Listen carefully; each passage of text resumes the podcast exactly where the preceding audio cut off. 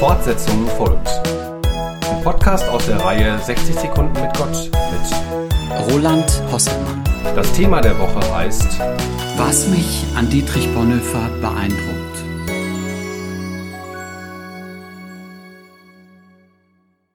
Ein klösterliches Eros und Pathos. Es war kein geringerer als Karl Barth, der das bei Bonhoeffer wahrnahm.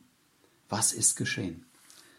Im Zwielicht der Illegalität hat Bonhoeffer in Finkenwalde ein Predigerseminar für angehende Pfarrer übernommen und schlägt gegenüber der gängigen Praxis ein Blatt nach dem anderen auf. Es wird die tägliche Schriftmeditation eingeführt, die den Fokus auf das Verständnis der Bibel als einen direkt an den Menschen adressierten Liebesbrief Gottes begreift und nicht mehr als Aufmarschgebiet für historisch-kritische Geister. Fest installierte Gebetszeiten sollen dafür sorgen, dass der Tagesablauf nicht dem Zufall überlassen wird, sondern eine klare Struktur empfängt. Eine Reihe von Regeln werden aufgestellt, wie etwa die, dass über einen abwesenden Bruder nicht gesprochen werden darf.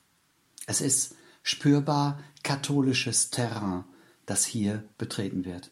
Für mich eine beeindruckende ökumenische Grenzüberschreitung und das genaue Gegenteil eines Pro-Ökumenismus der inneren Distanz. Fortsetzung folgt. Morgen bei der Evangelischen Kirchengemeinde Lippstadt.